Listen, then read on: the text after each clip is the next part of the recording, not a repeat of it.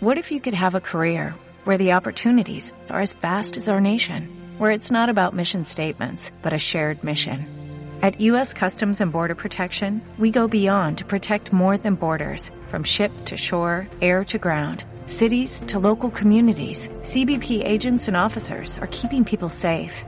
Join U.S. Customs and Border Protection and go beyond for something far greater than yourself. Learn more at cbp.gov/careers.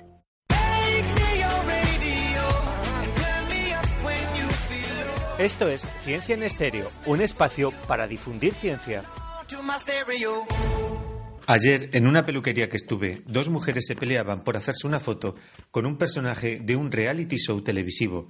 Si en ese momento hubiese aparecido un personaje como el que hoy protagonizará nuestra biografía de comienzo, la respuesta hubiese sido la indiferencia. Es la diferencia entre lo popular y lo importante, entre la vanidad y lo relevante. Ante eso, ¿qué podemos hacer? La respuesta que damos, al menos desde aquí, es ponerle foco a esos personajes anónimos, héroes sin cartelera, ni relumbrón en la pasarela, pero sí en este nuevo Ciencia en Estéreo que ahora abrimos. Os habla Manuel León.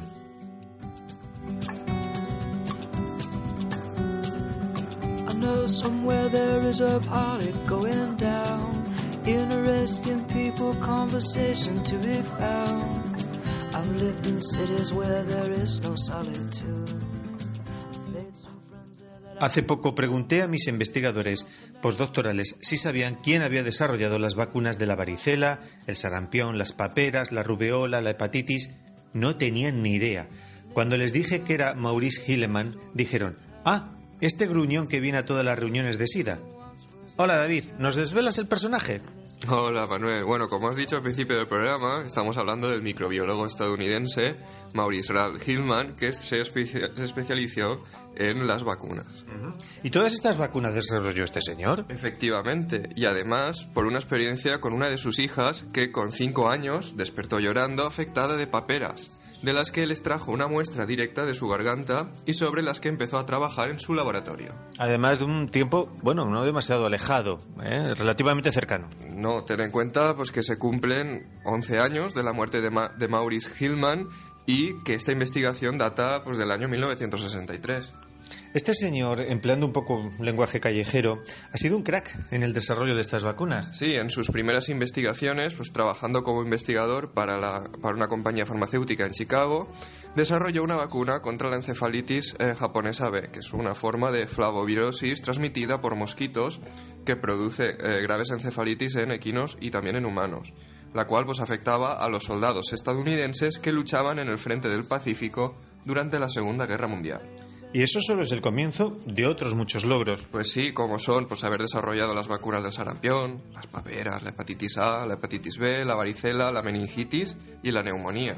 Y todo esto empaña sus últimos siete años de vida por críticas e incluso amenazas de los conocidos como antivacunas. Sí, en el año 1998, la prestigiosa revi- revista médica británica The Lancet publicó un artículo firmado por el ex cirujano e, investiga- e investigador británico, perdón, Andrew Wakefield, el que afirmaba pues que la vacuna triple vírica, archiconocida y famosa vacuna triple vírica, eh, pues había causado una epidemia de autismo y de enfermedades intestinales. Bueno, pues generando un clima bastante desagradable, pues que ahora nos vas a describir. Sí, el estudio de Wakefield y su tesis eh, de, que la triple, de, que la vacuna triple vírica podía causar autismo, pues condujo a un descenso en los índices de vacunación en Estados Unidos, Re- Reino Unido e Irlanda, y al consecuente aumento pues, de los casos de sarampión y de paperas, provocando casos graves y en algunos casos fatales. Todas estas advertencias en contra de la vacunación pues han contribuido a un clima de desconfianza hacia todas las vacunas y a la reaparición de otras enfermedades pues que ya se creían controladas. Finalmente la revista de Lancet se retractó. Y por completo, el artículo que había publicado en 1998 fue retirado señalando que los datos del manuscrito habían sido falsificados. Wakefield fue excluido del registro médico en mayo de 2010, con una observación que indicaba la fal- falsificación fraudulenta en que incurrió y se le revocó la licencia para ejercer la medicina en Reino Unido. Pues muy bien, lo que sí prevalece desde luego es el trabajo e investigación de Maurice Hilleman y esto nos vale pues para llevar nuestra atención al siguiente capítulo de nuestro Ciencia en Estéreo. Es el Noticiencia y enseguida vamos a conocer lo que David ha recopilado.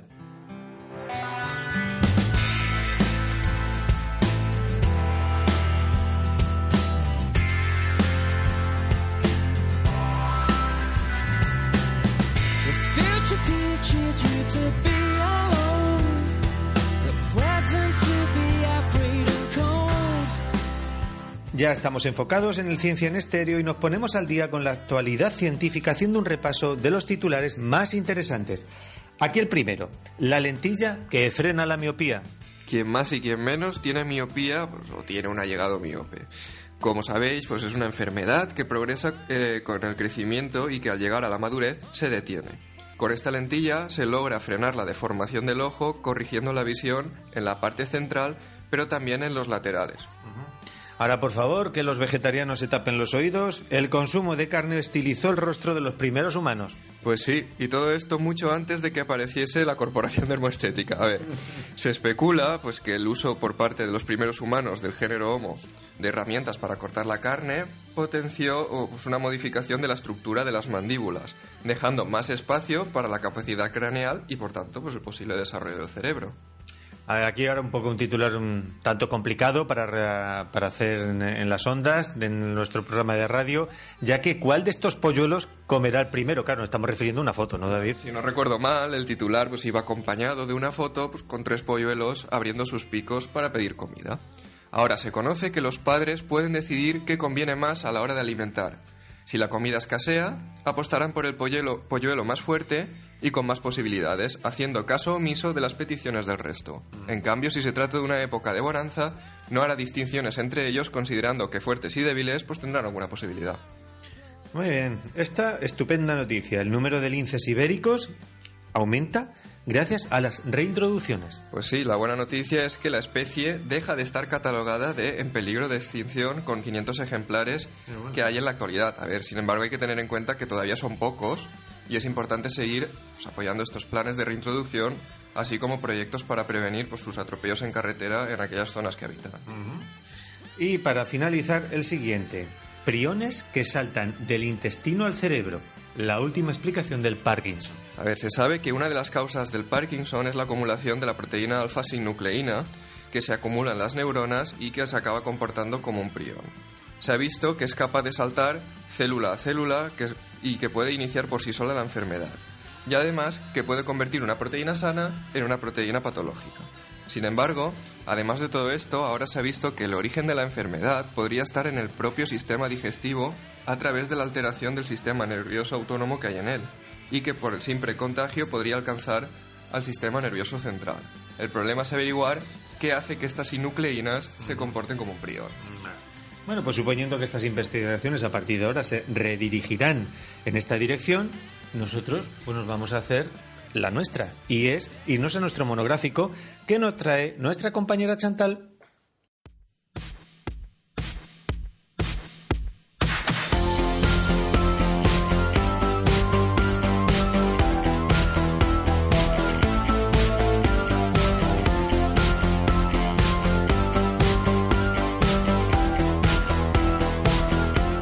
Bien, casi tres años preparando monográficos. Hoy tampoco nos iba a faltar a la cita Chantal. Hola. Hola Manuel. Pues para hoy vamos a ver qué fenómeno tiene la culpa de que siempre no podamos comer boquerones y sardinas. Ah, pues muy bien, oye, pero a ver esto de los boquerones y las sardinas, pues de qué, bueno, ¿de qué va este programa? A ver, ahora ya en serio, Manuel. Vamos a comentar algunos fenómenos marinos como el niño y su repercusión en la cantidad de recursos o biodiversidad. Pero como dicho así suena un poco raro, vamos a empezar por lo más sencillo. De toda el agua del planeta, Manuel, ¿qué porcentaje es salada? Pregunta de examen. Bueno, creo que creo que voy a poder superar. Si no recuerdo mal, más o menos un, alrededor de un 3% de dulce. Por lo tanto, pues el resto, hasta el, 100, el 97 más o menos, será salada, ¿no? Exacto. Además, los océanos tienen casi 300 veces la masa de la atmósfera y son un excelente almacén energético, por lo que actúan regulando la temperatura global junto con las corrientes marinas. Esto de las corrientes marinas, ¿a qué es debido?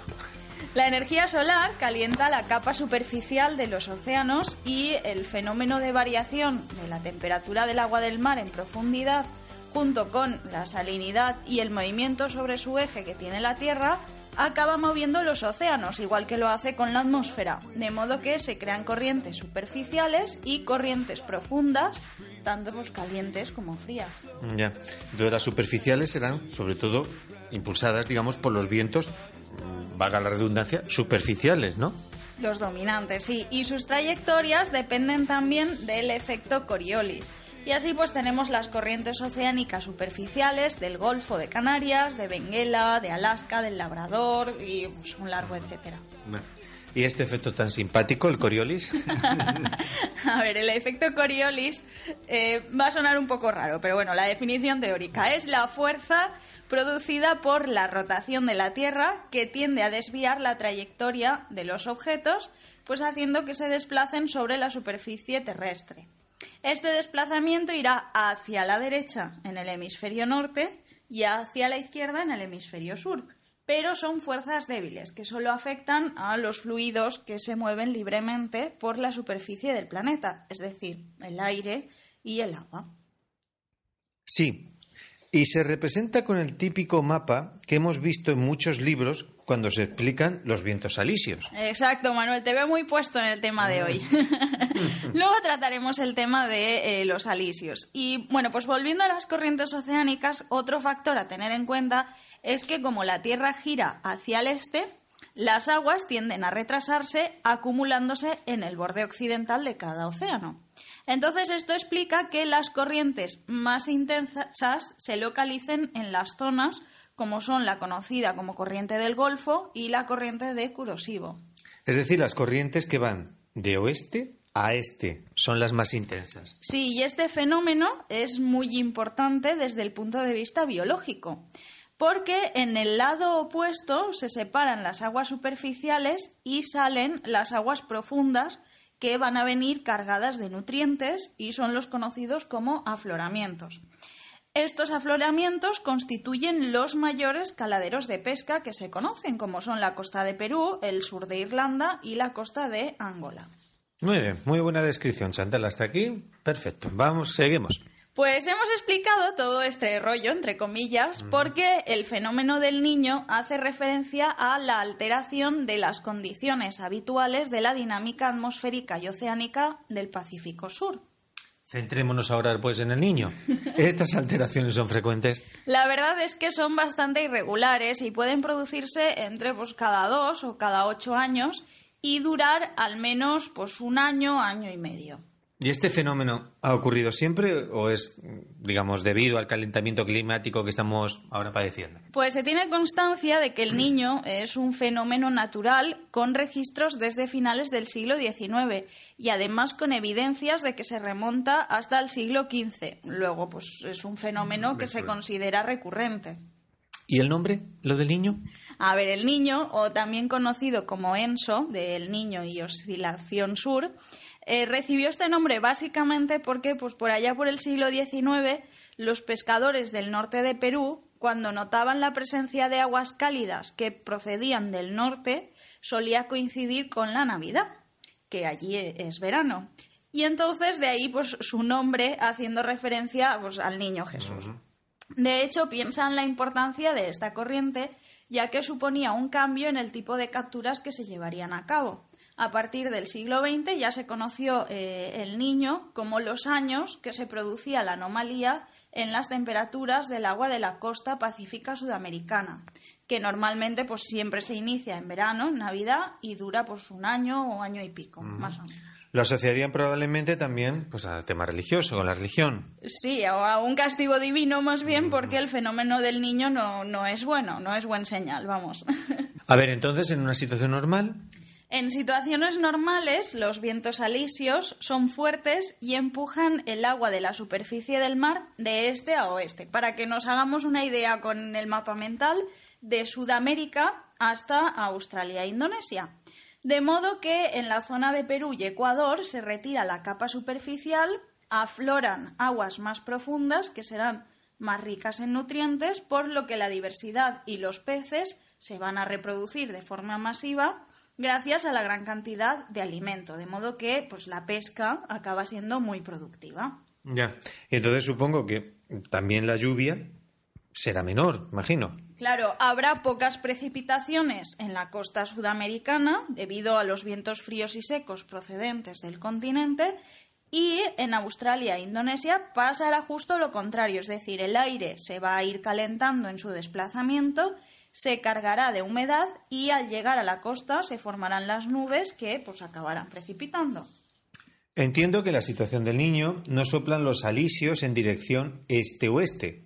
No se produce ese afloramiento de aguas profundas y ricas en nutrientes y entonces no habrá tal sobrepoblación de peces. Muy bien, entonces las aguas profundas con sus nutrientes lo que hacen es que favorecen el desarrollo del fitoplancton, que pues, será el alimento de multitud de especies. Claro, y el régimen de lluvias también aumentará provocando grandes inundaciones, muchas veces en la costa sudamericana, donde pues no están demasiado acostumbrados a que llueva tanto. Al contrario de lo que ocurre en Indonesia y Australia, donde normalmente suele llover y en la situación del niño, si no llueve y se producen las precipitaciones monzónicas pues, de julio a agosto, atravesarán una situación de sequía con consecuencias pues nefastas para el arroz, que es el principal alimento. Ya, bueno, voy a soltar una definición casi de Wikipedia, que el niño es una perturbación climática por un desequilibrio y situación de inestabilidad de la presión atmosférica, con importantes repercusiones meteorológicas, económicas y sociales en el Pacífico Sur. Perfecto, Manuel, te ha quedado, vamos. A ver, es un fenómeno curioso que no se da en ninguno de los otros océanos en parte también porque ninguno tiene el tamaño adecuado para que se produzca. ¿Y el fenómeno del niño siempre se da la intensidad, con la misma intensidad? A ver, hay episodios que se consideran más débiles. En la costa de Perú, cuando la temperatura mínima del agua superficial está medio grado por encima de la media durante seis meses consecutivos, ya se habla del evento del niño.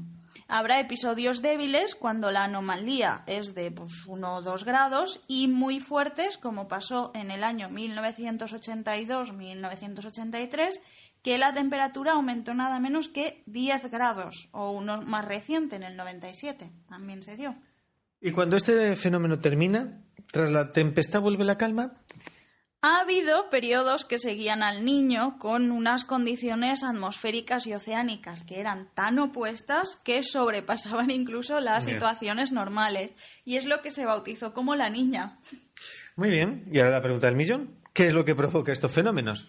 No se tienen muy claras las causas. Eh, se sabe de su carácter repetitivo, de su duración aproximada, pero la causa exacta todavía no. Se barajan varias hipótesis que tienen que ver pues, con pequeñas variaciones de la actividad solar, fluctuaciones en la rotación terrestre. Luego también mm, hay algunas hipótesis que pues, hablan de que la liberación de la energía de los movimientos sísmicos también podría tener algo que ver, pero vamos, que no hay ninguna causa eh, directa como tal. ¿Se sabe cómo puede afectar el cambio climático, o el cambio climático, mejor dicho, a este fenómeno? Pues se ha visto que la frecuencia con la que se produce el fenómeno del niño ha aumentado en las últimas décadas, pero se necesitarían más datos y más estudios para corroborar este aumento y no decir que se trata de una casualidad.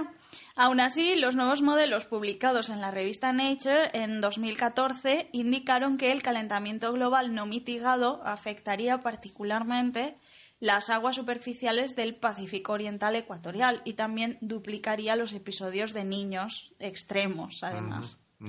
Este año es año de niño y según la OMS, la Organización Mundial de la Salud, el actual episodio afectará a 60 millones de personas en el mundo, 4,2 millones de los cuales ya han sido damnificados en Centroamérica.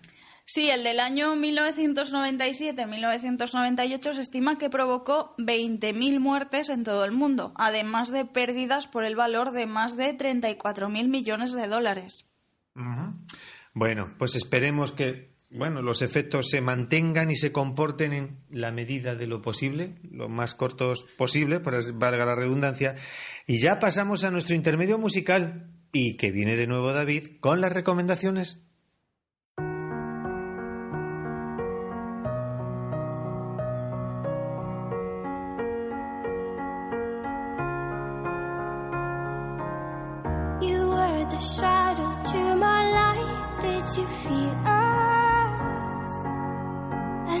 the stars.